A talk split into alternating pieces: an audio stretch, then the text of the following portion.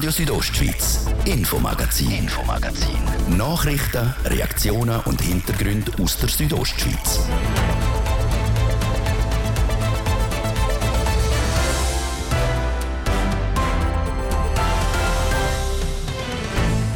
Zweimal innerhalb von einer Woche hat das Beverin Wolfsrudel am Schamserberg ausgewachsene Mutterkühe gerissen.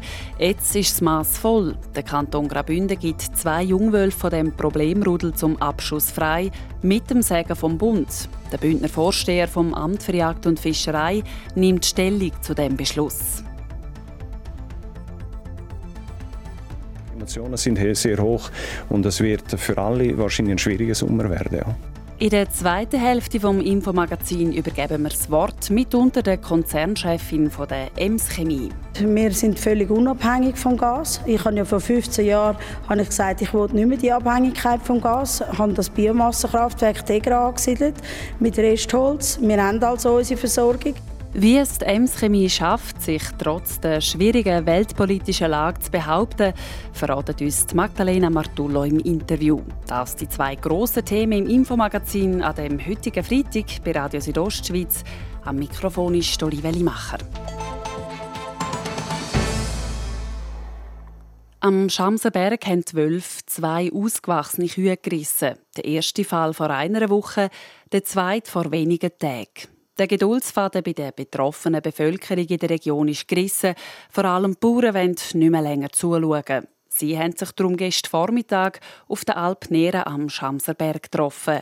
Mit dabei auch der Bündner Jagdinspektor Adrian Arquint. Die Forderung an ihn von den Bauern ist klar. Es ist fünf vor zwölf, jetzt muss etwas passieren. Und tatsächlich, heute teilt der Kanton mit, aus dem Beverinrudel werden zwei Jungtiere geschossen. Es geht also plötzlich ganz schnell und das ist wichtig, wie der Adrian Arquint im Gespräch mit dem Fabio Theus erklärt. Es ist richtig, dass es schnell gegangen ist. Wir haben natürlich nach dem ersten Vorfall am letzten Wochenende haben wir als erste Sofortmaßnahmen probiert, dort einen Wolf zu besendern, zwei Nächte lang. Das hat leider nicht funktioniert. Wir sind aber natürlich gleichzeitig auch in Kontakt mit dem BAFO, um zu schauen, welchen Spielraum haben wir in so einer Situation. Jetzt ist der zweite Fall sehr schnell gekommen und ich bin auch sehr froh, haben wir jetzt äh, mit dem BAFO mal zumindest eine Lösung, eine sofortige Lösung äh, gefunden. Wir hoffen auch, dass wir die Abschüsse tätigen können, aber mit dem ist das Problem wahrscheinlich noch nicht gelöst und wir müssen schauen, wie es dann weitergeht. Sie sagen, das BAFO, also das Bundesamt für Umwelt, hat auch eingelenkt und hat gesagt, ja, man darf zwei Jungtiere rausschiessen aus dem Beverin-Rudel. Was hat jetzt das BAFO dazu geführt, um dem auch zuzustimmen? Ist auch das Bundesamt äh, unter massivem Druck gestanden? Ich glaube, es sind alle unter Druck, oder? Angefangen natürlich beim Tierhalter bis hin zu allen, die auch Vollzugsaufgaben haben. Und da bin ich eigentlich froh, haben wir eine Lösung gefunden, wo wir sagen müssen, das entspricht der aktuellen Gesetzgebung. Wir sind bei dem Beverinrudel im Bereich, wo wir schon die Schadensschwelle schon vor diesen Vorfällen erreicht haben, was sowieso zu einer Regulation, zu einem Regulationsantrag kommt. Und ich bin froh, ist das jetzt so sehr schnell gegangen. Also ich sage, man macht jetzt nichts, was außerhalb vom Recht steht, sondern es ist alles super. Ähm, was mir auffällt in der Medienmitteilung steht, man hat Hinweise, dass es Jungtiere gibt in dem Beverinrudel. Ähm, sind das Hinweise oder sogar Beweise? Das sind Hinweise, dass wir dort wirklich das Muttertier haben, das äh, laktierend ist. Da müssen Jungtiere rum sein. Und im Rahmen der Erkenntnis ist jetzt auch die Regulation möglich. Äh, weiterführende Regulationsmöglichkeiten werden wir dann jetzt im Verlauf der nächsten Tage, Wochen sehen, wenn wir dann wirklich konkret wissen, äh, wie viele Jungtiere sind da rum. Es werden zwei Jungtiere rausgeschossen aus dem Beverinrudel. Herr Arquint, wieso Jungtiere und wieso zwei? Äh, zwei ist einmal so zum Wirkung haben, auch wenn wir einfach die praktische Umsetzung anschauen, ist es eigentlich gar nicht möglich. Wir müssen, es ist einerseits sehr schwierig, oder? wir haben Wölfe, das sind Wildtiere in der Natur, die doch einen Lebensraum von etwa 300 Quadratmeter brauchen und in der Regel, das hat die Erfahrung gezeigt, kommt man einen Wolf zu schiessen, vielleicht noch einen zweiten, wenn man Glück hat und, und gar nicht mehr. Und es geht darum, dass wir jetzt sofort etwas machen können, sofort eine Wirkung können erzielen äh, als Wirkung eigentlich, dass wir dort die Wölfe scheu machen dass sie nicht mehr dorthin kommen, dass wir die Übergriffe auf die Rindviehherde können reduzieren oder auf Null setzen. Äh, das hoffen wir, dass wir das erreichen. Und dann werden wir nachher aber schauen, wie es weitergeht. Ich gehe davon aus, im Rahmen der Regulierung werden mehr, möglich, äh, mehr Massnahmen noch möglich sein. Und dort sind wir jetzt auch in Kontakt mit dem BAFU. Ist die Wildhut schon unterwegs am Schamserberg, um, die, um das Rudel aufzuspüren und können die Jungen die rausschiessen? Wir sind letzte Nacht schon dort vor Ort gewesen, hat leider noch nicht geklappt, aber wir sind jetzt gerade dran der Organisation für die nächsten Nächte. Mhm. Es ist ja so, dass der Kanton ihr von Seiten der Behörde hätte gerne, wenn man das ganze Rudel könnte eliminieren oder sicher auch das Leittier. Das ist im Moment noch nicht möglich. Wieso? Äh, aus fachlicher Sicht haben wir wirklich mit dem Beverinrudel, wenn man das vergleicht mit anderen, ein wirklich großes Problem. Ein aus Sicht vom Wolf ist das eigentlich ein natürliches Verhalten. Man weiß, Rindviecher gehören zum Beutetier. Wenn man das aber aus Sicht von der äh, Nutzung, von der Alpwirtschaft anschauen, vom Tierhalter, dann geht das Verhalten einfach nicht, wenn wir von Koexistenz reden. Und wir haben hier eine Besiedlung von Wölfen, wo wir eigentlich keine Gefährdung mehr haben. Und das, in so einer Situation muss es möglich sein, ein ganzes Wolfsrudel eigentlich zu entnehmen, wenn es so Probleme bereiten über längere Zeit. Vatertier ist ein bisschen anders. Seit letztem Jahr, seit der Revision von der Verordnung, gibt es die Möglichkeiten. Äh, aber die Bedingung, man muss als Kanton nachweisen, dass es effektiv das ältere Tier ist, das Probleme bereitet über Jahre. Äh, das haben wir letztes Jahr gesehen. Das ist nicht ganz so einfach. Unsere Grundlagen haben nicht gelenkt. Es hat keine Bewilligung gegeben. Ich hoffe fest und ich bin aber auch überzeugt, dass es dieses Jahr länger wird. Jetzt auch mit den Vorfällen zusammen. Also zusammenfassend, die werden euch weiterhin stark machen, auch in Bern beim Bund, dass man das ganze Beveriner-Rudel früher oder später dann äh, eliminieren Das ist richtig im Zusammenhang mit dem, aber auch sonst natürlich äh, machen wir jedes Jahr neue Erfahrungen im Zusammenhang mit den Wölfen, im Wolfsmanagement, im Zusammenhang mit dem Herdenschutz. Die Erfahrung muss auch äh, mitteilt werden, dass man weiß, dass das vorkommt, weil es gibt vielleicht Vorstellungen vor ein paar Jahren, wo man eigentlich gar nicht gewusst hat, dass das vielleicht auch eintreten kann. Und äh, es geht auch dort darum, dass man ein zukünftiges Wolfsmanagement hat, das wirkungsvoll ist, das aber auch ein Zusammenleben ermöglicht, indem man eine scheuche Wölfe hat, scheuche Wölfe, die auch viel weniger Konflikt bereiten, hoffen wir. Jetzt nach den zwei Fällen, die passiert sind am Schamsenberg, eben, dass die Wölfe zwei ausgewachsene Kühe gerissen haben, ist der Wolf halt wieder in ein schlechtes Licht gerückt. Ich das jetzt einmal so formulieren. Wie muss man das jetzt einordnen? Also man hat jetzt das aggressive, eher problematische Beverinrudel, aber die anderen Rudel, auch hier im Kanton Graubünden, verhalten sich eigentlich, sage ich jetzt mal, so wie ihr euch das wünscht. Wir sehen da grosse Unterschiede. Eigentlich vom Beverinrudel zu den anderen Rudel. Auch andere Rudel machen Nutztierriss bei Schaf und Geissen, überwinden äh, Herdenschutzmaßnahmen. Auch das ist problematisch. Äh, wir merken einfach, dass wir beim Herdenschutz, dass der, der Wolfsdruck sehr groß ist, der Herdenschutz an Grenzen kommt und jetzt eigentlich zwingend im Bereich Wolfsmanagement äh, weiterführende Maßnahmen notwendig sind. Und für das braucht es eine Gesetzesrevision, die wir einfach noch nicht haben. Also die Forderung ist klar von Seiten Kanton auch an der Bund. Bund. Herr Arquint, gestern Vormittag haben sich Bauern getroffen auf der Alp Nera, oberhalb dort von Ander, und zwar eben wegen diesen Vorfällen, die passiert sind. Sie sind selber auch dort gewesen, wenn ich weiss.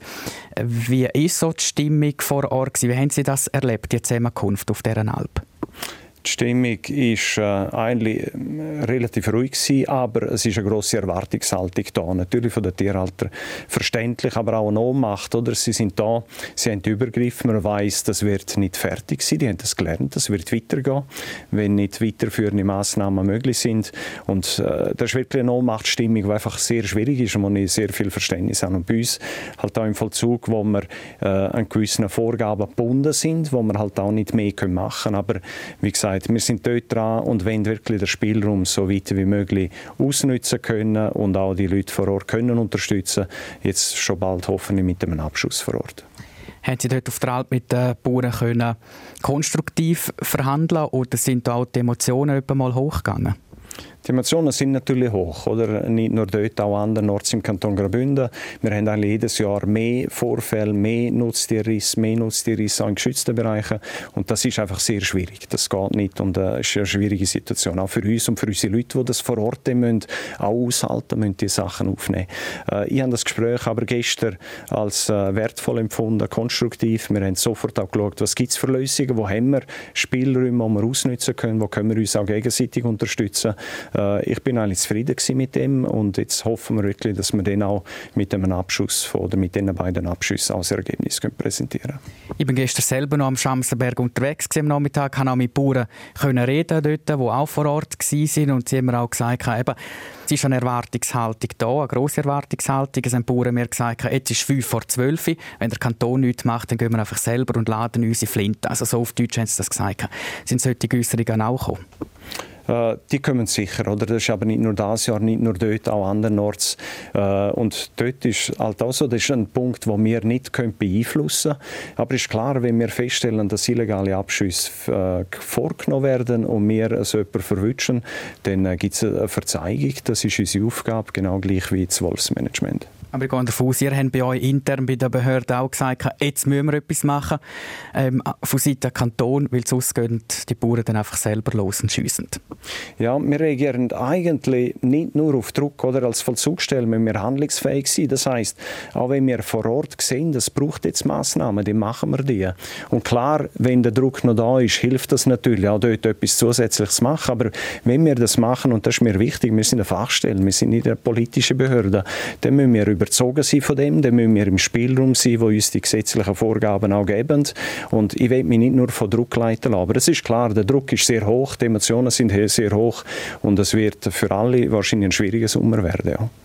Es ist auch noch Medienmitteilung von den Umweltverbänden, also WWF, Pro Natura, die Gruppe Wolf Schweiz, wo jetzt die Lösung auch äh, befürworten. Also sie sind da auch aktiv mit diesen Organisationen das Gespräch gesucht, dass man da Kompromisslösung findet. Äh, wir haben in den letzten Jahren eine gute Erfahrung gemacht, dass wir proaktiv kommunizieren, dass wir aber auch mit den Behörden und mit den Verbänden, die auf irgendeine Art involviert sind, dass wir frühzeitig Kontakt aufnehmen, informieren, was wir vorhaben und das bringt, glaube ich, der Sache sehr viel. Und die allerletzte Frage, so eine obligate Frage, die im Zusammenhang mit dem Wolf immer wieder kommt, das habe ich auch gehört, als ich selber unterwegs war am Schamserberg, sind so Äußerungen gekommen wie, ja, wenn nichts passiert, dann sind dann wir, also wir Menschen, dann auch plötzlich einmal auf der Zielscheibe. Herr Arquint, als Mensch müssen wir uns da Sorgen machen, müssen wir Angst haben. Ich würde so sagen, akute Gefährdung haben wir nicht. Wir haben es mit Wildtieren zu tun, in der Natur draus, und das ist nicht nur bei den Wölfen, auch mit anderen Tierarten, wenn sich der Mensch nicht korrekt verhält. Und da gibt es gewisse Verhaltensregeln. Äh, sei das, beim, äh, wenn man mit dem Hund unterwegs ist, dass man den nicht freilaufen lässt, weiss ich wie weit, dass man nicht gerade Nahrungsmittel rumliegen lässt, dass man, wenn man einen Wolf sieht, dass man kurz schaut, beobachtet, wenn er sich äh, abwendet und weggeht, ist das ein normales Verhalten. Äh, wenn er das nicht gerade macht, dass man auf sich aufmerksam macht, dann äh, sollte sollte eigentlich keine Gefahr bestehen. Aber äh, es sind Wildtiere, wir können keine Garantie geben, aber äh, es ist sicher keine akute Gefährdung. Äh, wir, was wir aber feststellen, ist schon eigentlich von Jahr zu Jahr, dass wir mehr Beobachtungen haben, mehr Begegnungen, vielleicht auch auf kürzere äh, Distanzen, was jetzt aber äh, auch noch nicht unbedingt eine Gefährdung ausmacht, aber wir werden das sicher weiterhin beobachten. Sagt Adrian Arquint, der Bündner Jagdinspektor, im Gespräch mit dem Fabio Theus. Nach zwei gerissenen Kühen am Schamserberg werden jetzt also zwei Jungtiere aus dem problematischen Beverinrudel geschossen.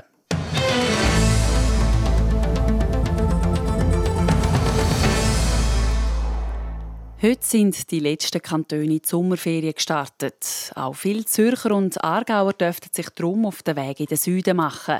Mit dem vollen Kofferraum oder dem Wohnwagen angehängt rattert also auch das Wochenende wieder ein Haufen Mobil über die Autobahn A13 oder besser gesagt stehen im Stau. Die Umfahrung durch Bonaduz, Rezüns, Katzis oder Fürstenau können sie aber nicht brauchen. Der Beitrag von Manuela Meuli. So dürfte es das Wochenende auch wieder tönen. Aber nur auf der Autobahn und nicht in den Dörfern. Es werden nämlich wieder Autobahnausfahrten und Ortsdurchfahrten gesperrt. Das Pilotprojekt gegen den Umfahrungsverkehr, wo von A13 aus in Dörfer kommt, wird weitergeführt. Das haben das kantonale Tiefbauamt, Kantonspolizei Graubünden und das Bundesamt für Strassen, kurz ASTRA, beschlossen. Dazu der Roger Stäubli, stellvertretender Kantonsingenieur vom Tiefbauamt. Aber aufgrund von der vor allem über Ufert und Pfingsten positiv gemachten Erfahrungen in diesen vier Ortschaften, wo man die Sperrungen vorgenommen hat, hat man sich entschieden, das Regime nochmal anzuwenden. Und das nicht nur von heute bis am Sonntag, sondern an insgesamt vier Wochenenden der Sommer. Zwei jetzt im Juli und zwei im August. Für die vier Wochen hat man sich entschieden, aufgrund von einer Analyse, wo man ja langjährige Zählungen hat auf der Nationalstraße und aufgrund von einer Auswertung von diesen Zählungen hat man gesehen, dass in diesen zwei Wochen jetzt Ende Juli noch ein grösserer Schub an Reiseverkehr Richtung Süden ist und an diesen Wochenende Richtung Mitte August ist dann an für das Gros, das zurückreist. Laut dem Roger Stäubli wird das Pilotprojekt in seiner altbekannten Form durchgeführt. Das heisst, Gemeinden Arbonaduz, Rezüns, Katzis und Fürstenau sind gesperrt weil die abschließenden Ergebnisse und die abschließenden Auswirkungen noch nicht da sind, hat man sich jetzt effektiv einfach beschränkt darauf, dass man einfach das, was man gesehen hat, dass es funktioniert, dass man das nochmal umsetzt. Dem pflichtet auch der Alois Gandina, als Chef Verkehrspolizei bei der Kantonspolizei Graubünden bei. Die Ortsdurchfahrten Bonaduz, Rezüns werden wieder gesperrt. Der Transitverkehr wird ersucht, um auf der Nationalstraße zu bleiben. So geht es am schnellsten und alle profitieren davon. Durch die Erweiterung vom Pilotversuch erhoffen sich die Beteiligten, dass Dörfer entlastet werden und dass es noch mehr Erkenntnis gibt. Eine detaillierte Analyse zu allen Massnahmen wird laut dem Roger Stäubli vom Tiefbeamt aber erst Ende September erwartet. Gesperrt werden die Ausfahrten also nicht nur das Wochenende, sondern auch am Wochenende vom 29. Juli, am 6. August und am Wochenende vom 13. August. Jetzt gibt es eine kurze Werbepause Wetter und Verkehr. Nach der halben gibt es dann unser Thema, unsere Woche, äh, Wochenserie Food Waste. Heute beleuchten wir, wieso dass auch in der Landwirtschaft ein Haufen Lebensmittel im Abfall landet. Und dann hören wir die Konzernchefin von der Ems Chemie im Interview. Sie verratet uns, wie sie in weltpolitisch schwierigen Zeiten das Geschick von ihrem Unternehmen leitet. Spürnase aufpassen. Den Sommer ladet der Club Ferrovia, der Kinderkondukteur von Rätischer Bahn, kleine und grosse Detektive auf eine Schnitzeljagd quer durch ganz Graubünden ein. Auf den Decker warten knifflige Rätsel, spannende Spiele und viele tolle Preise. Infos unter club-ferrovia.ch Mein Geheimnis für eine super Figur? SDH. Shop für die Hälfte. Denn bei Taco gibt's jetzt noch mal ganze 50% auf alle bereits reduzierten Artikel. Ab sofort in allen Taco Fashion Filialen. Günstiger an Konzert. Günstiger in die Berge. Günstiger an Sport alles. Tolle Reiseangebote zu Sonderkonditionen. Und vieles mehr. Als Abonnent für Südostschweiz, vom Bündner Tagblatt oder für La Quotidiana profitieren Sie mit Ihrer Abo Plus Karte und damit von vielen Spezialangeboten und Vergünstigungen. Alle Angebote finden Sie online auf aboplus.somedia.ch. Freitag, 15. Juli, es ist drei über halb sechs. Das Wetter. Präsentiert von Tanzschule Home of Dance. Die Tanzschule in Kur für alle Partens. Von Disco Fox über Salsa bis zu Hochzeitstanz und Bachata. www.homeofdance.ch ja, und das Wetter, das ist schnell erzählt. Es bleibt heute Abend und auch am Wochenende meistens sonnig mit ein paar Schleierwolken und vor allem gegen Nachmittag jeweils auch Quellwolken. Die sollten aber harmlos bleiben. Dazu erwarten wir für morgen Tageshöchste Temperaturen im Sarganserland von rund 30 Grad. Das Klosters gibt es 26 und auf der Lenzer Heide 24 Grad. 0 Grad Grenze die steigt morgen im Laufe des Tages auf rund 4200 Meter. Verkehr. A13 Chur Bellinzona, da haben wir Stau oder stockend zwischen Domadems und dem Isla Bella Tunnel. Das wegen Verkehrsüberlastung, Zeitverlust im Moment rund 5 bis maximal 10 Minuten. Sonst sieht es gut aus. Weitere Meldungen haben wir keine. Wir wünschen allen unterwegs eine gute und eine sichere Fahrt. Verkehr. Ich gebe zurück zur Olivia Limacher in die Redaktion. Radio Südostschweiz, Infomagazin, Infomagazin. Nachrichten, Reaktionen und Hintergründe aus der Südostschweiz.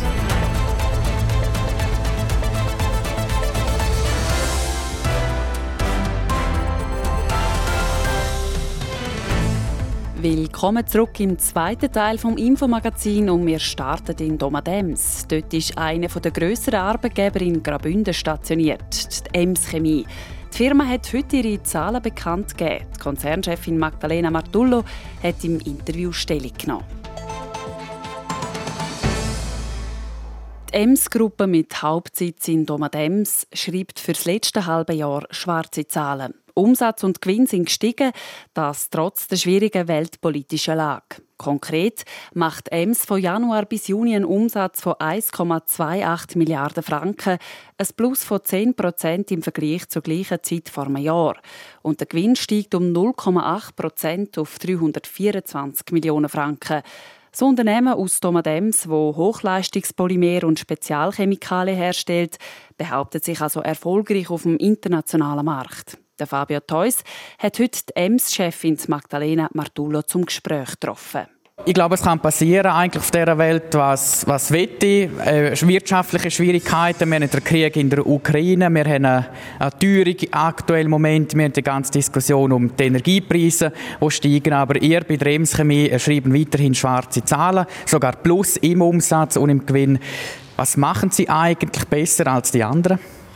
Ja gut, ich kann schon sagen, wir, äh, wir tun uns natürlich spezialisieren, wir bringen neue Entwicklungen, wir haben Hochleistungskunststoff, aber es ist klar, dass wir auch in der Konjunktur äh, von der Anzahl, wo, wo produziert werden und verkauft werden, abhängen, was immer das ist, Auto oder auch sonstige Teile, Kaffeemaschinen, Brüllen und so weiter. Jetzt haben Sie eigentlich schon den Steilpass gegeben, was haben Sie da in der Hand?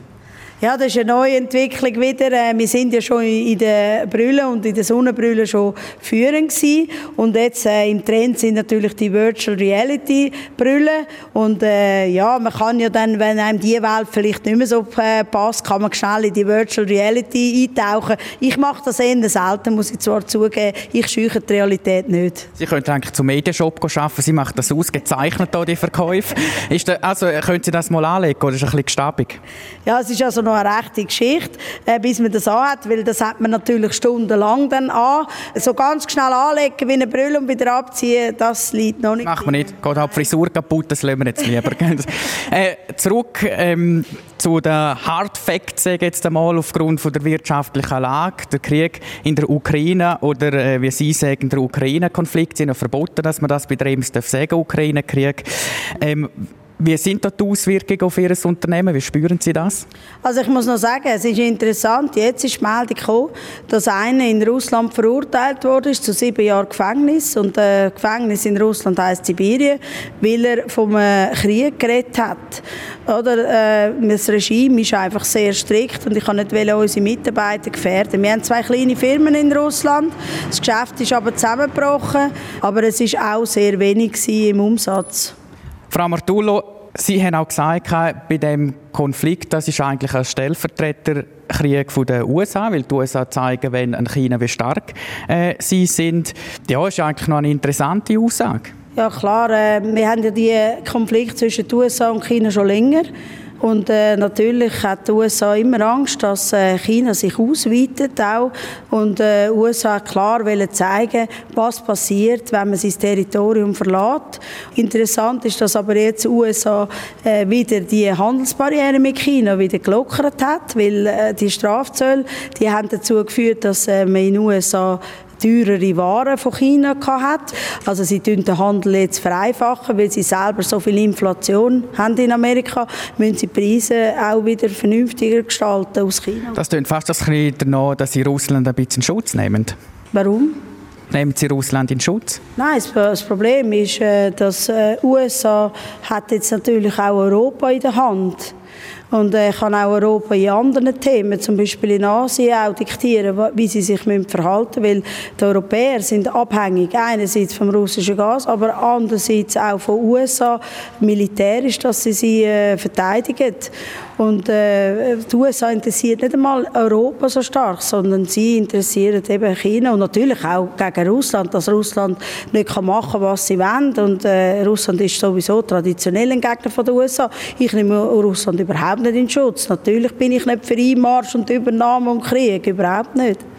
Lassen wir das, kommen wir zum nächsten Thema, Frau Martula, und zwar die Energiepreise, die schon stark gestiegen sind und man geht davon aus, dass die auch weiter steigen werden, im Strom, aber auch im Gas.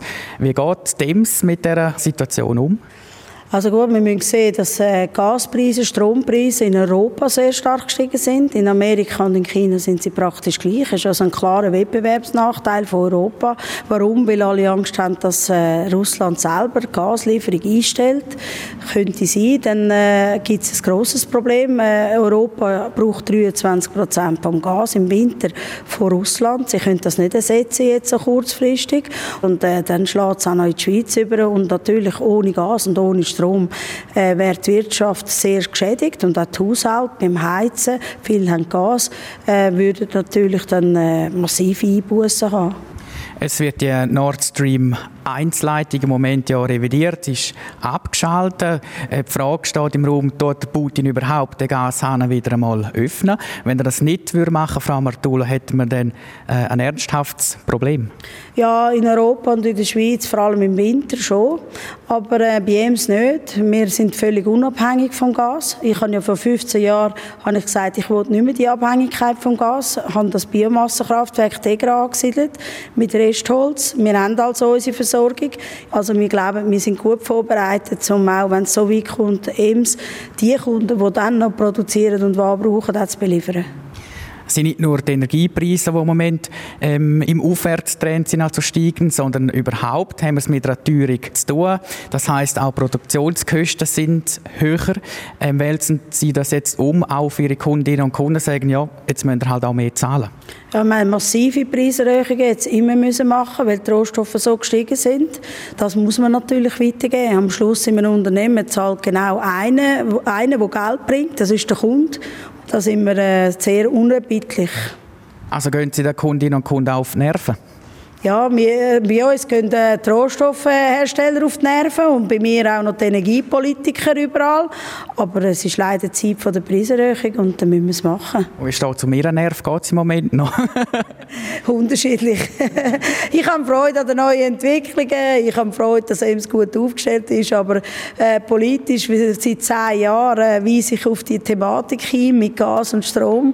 Und äh, es passiert einfach nichts. Für Sommerhugen nichts. Aber das Stimmvolk hat mit der Energiestrategie auch ein bisschen geträumt und das ist jetzt gescheitert und jetzt muss man halt auch die Folgen zum Teil tragen.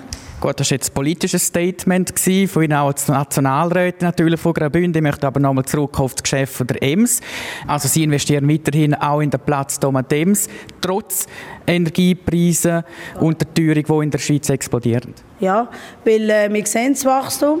Allerdings muss ich schon sagen, äh, der Standort Schweiz dann für die nächste Ausbaustufe sind wir auch schon überlegen, wenn natürlich die Energiekosten in Europa und auch in der Schweiz bedeutend teurer sind, dann äh, ist zum Beispiel USA sehr interessant jetzt zum Investieren, weil sie haben genug Energie, sie haben günstige Energie und sie geben extreme Förderung, wenn man investiert und ist natürlich Nummer eins von der Welt, wie wir jetzt wieder sehen, und auch mit dem ganzen Ukraine-Konflikt. Und zum Schluss noch, Frau Martulo, Sie haben jetzt von Januar bis Juni haben Sie Umsatz können steigern, Gewinn können steigern. Was ist Ihre Prognose bis Ende Jahr oder für das ganze laufende Jahr? Ja, wir halten an dieser Prognose fest. Wir sehen äh, neue Geschäfte, die kommen. Wir glauben, dass China sich wieder besser entwickelt, dass der Lockdown nicht anhalten wird. Äh, wir selber äh, sind vorbereitet und so glauben wir, dass wir das machen können. Aber sollte es natürlich extreme Energieengpässe in Europa oder auch militärisch der Konflikt plötzlich sich ausweiten, dann äh, hätte das natürlich auch Folgen einfach auf unser laufendes Geschäft. Dems-Chefin Magdalena Martullo im Gespräch mit dem Fabio Theus. Die EMS will in den nächsten fünf Jahren rund 300 Millionen Franken in den Standort Thomas Ems investieren und halten am Produktionsort Graubünden fest.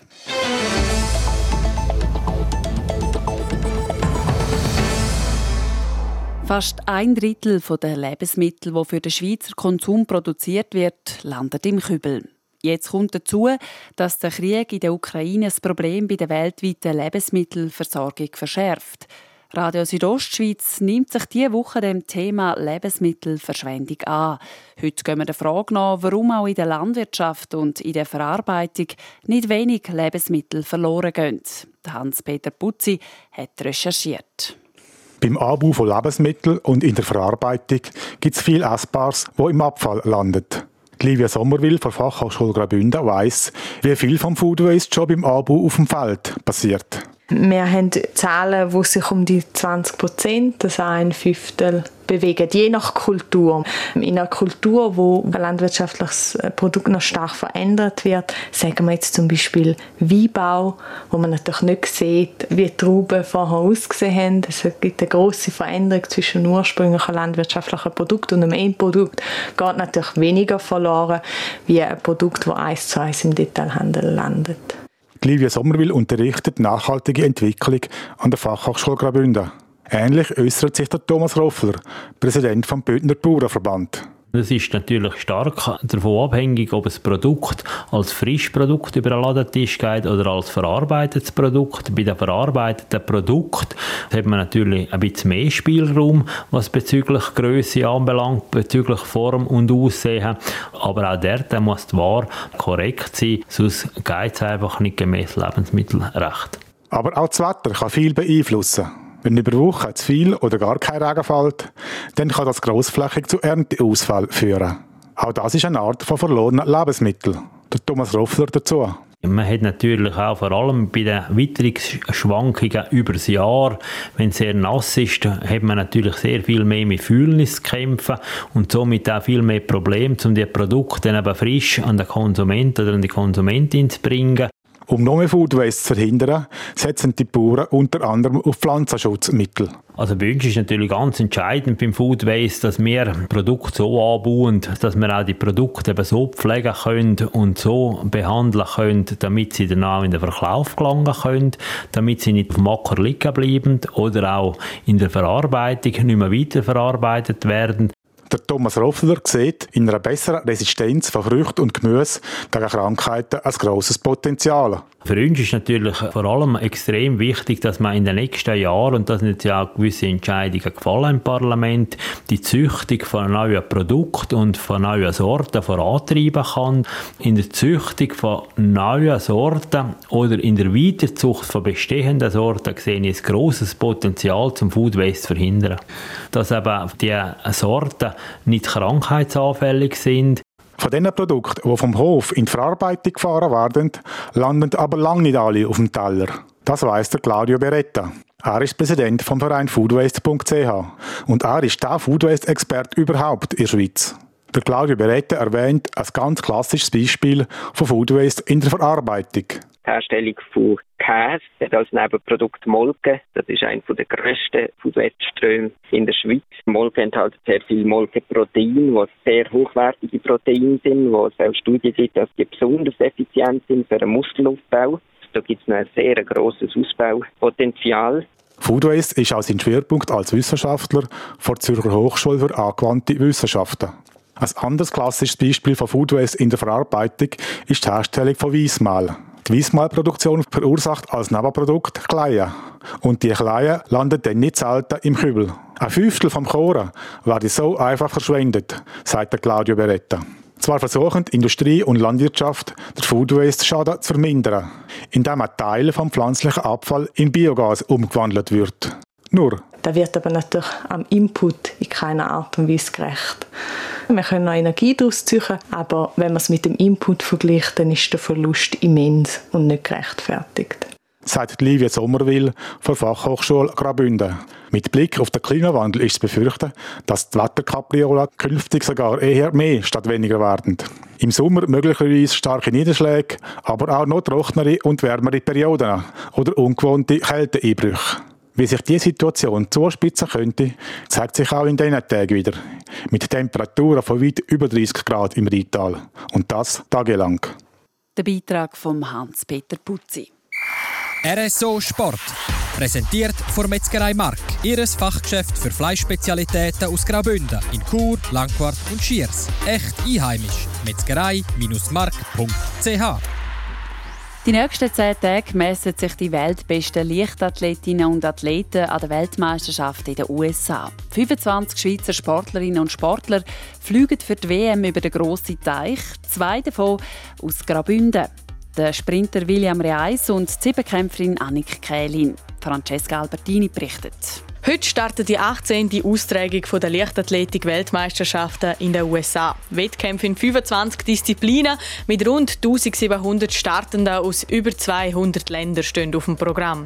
Und mit denen ist auch die Bündner Siebenkämpferin Annik Kählin. Für die erste 22-jährige Grüscherin ist die WM-Teilnahme eine Premiere. Und der schaut sie mit einem guten Gefühl entgegen. Es geht mir extrem gut und ich freue mich sehr auf meinen ersten WM-Einsatz. Und es motiviert natürlich auch zum Gas geben und auch für das Schweizer Team gute Leistungen zu erzielen. Und zeigt, dass sie es kann, hat sie schon im Vorfeld von dieser Weltmeisterschaft. Sie hat Anfang Mai am Mehrkampf in Grosseto in Italien mitgemacht und dort die Latte hochgesetzt. Sie hat mit 6.398 erreichten Punkten einerseits den Schweizer Rekord knackt und gleichzeitig auch noch gerade die EM-Limite für im August in München erreicht. Zusätzlich sei für sie auch die Schweizer Meisterschaft, die Ende Juni war, nochmal ein guter Gradmesser gewesen. Sie hat dort eine neue persönliche Bestleistung in der Hürde und im Weitsprung können aufstellen. Ich bin extrem zufrieden mit meiner Form. Habe durch das ich natürlich extrem früh schon zwei Siebenkämpfe gemacht habe und dann gewusst habe, dass es für die WM und DM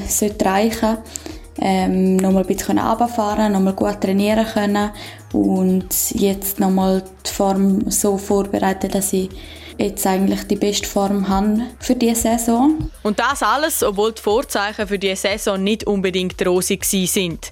Letztes Jahr ist sie von starken Rückenproblemen blockt worden und hat darum lang pausieren um jetzt trotzdem an der WM zu vor bis zu 30.000 Fans dürfen über die Hürde springen, Kugelstoßen, Sprinten, Speerwerfen und Weit- und Hochsprung machen, sage ich für sie darum umso mehr eher. Und da möchte sie sich natürlich auch von ihrer besten Seite zeigen. Mein Ziel persönlich ist, ähm, einen super Siebenkampf zu zeigen.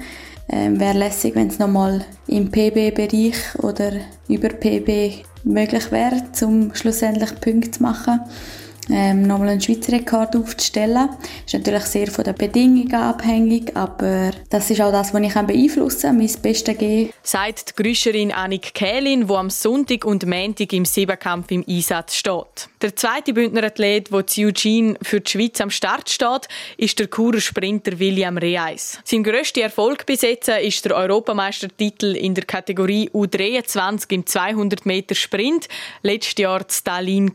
In dieser Saison hat es jetzt bis jetzt aber noch gehapert mit guten Resultaten. Auch ihn haben Verletzungen zurückgeworfen. Jetzt ist er aber wieder auf dem aufsteigenden Ast. Ich fühle mich eigentlich äh, recht gut. Es geht jetzt schon viel besser als äh, Anfang Saison. Ähm, ja, mit den Wettkämpfen und der Zeit bin ich natürlich äh, überhaupt noch nicht zufrieden. Aber ich weiß, der Aufbau war äh, mega schwierig. Gewesen. Ich habe vom Februar bis im äh, Juni eigentlich immer Schmerzen gehabt. Und äh, jetzt bin ich mega froh, dass die Schmerzen weg sind und äh, freue mich jetzt, zum äh, ja, an der WM bessere Leistungen zu zeigen. Das erste Mal im Einsatz steht der 23-jährige Kurer am nächsten Dienstag. Dann bestreitet er die Vorläufe in 200 Meter. Ein konkretes Ziel für die Läufe am Dienstag hat er sich aber nicht gesetzt. Aktuell steht für ihn nämlich etwas anderes im Vordergrund. Ich habe mir eigentlich äh, nicht grosse erste Ziel gesetzt. Also für mich ist äh, jetzt wichtig, um wieder in Form zu kommen, um eine schnelle Zeit zu laufen. Ähm, und dann, dass ich an der äh, EM dann die absolute Top-Leistung kann abrufen kann. Aber äh, ja, mal schauen, in welcher Gegend ich dann hier laufen kann. Sagt der Kurer Sprinter William Reis. Ob er an der WM an seine persönliche Bestleistung von 20,24 Sekunden auf 200 Meter anknüpfen kann, das weiß er nicht. Für den Fall, dass er aber die Qualifikation am Dienstag überstehen würde, würde er am Freitag im Finale nochmal zu sehen sein. Auch wenn das wahrscheinlich eher ein Traum bleibt. Der erste Wettkampf startet heute Abend am 10 ab 10 20 Kilometer Gehen steht auf dem Programm. RSO Sport. Präsentiert von Metzgerei Mark. Ihres Fachgeschäft für Fleischspezialitäten aus Graubünden in Chur, Langquart und Schiers. Echt einheimisch. Metzgerei-mark.ch das wäre es für heute und für diese Woche von uns. Das Infomagazin das gibt es vom Montag bis Freitag jeden Abend ab dem Viertel ab 5 Uhr bei Radio Südostschweiz. Jederzeit im Internet unter südostschweiz.ch radio zum Nachlesen und als Podcast zum Abonnieren. Am Mikrofon verabschiedet sich Olivia Limacher. Ich wünsche ein schönes Wochenende. Radio Südostschweiz, Infomagazin, Infomagazin. Nachrichten, Reaktionen und Hintergründe aus der Südostschweiz.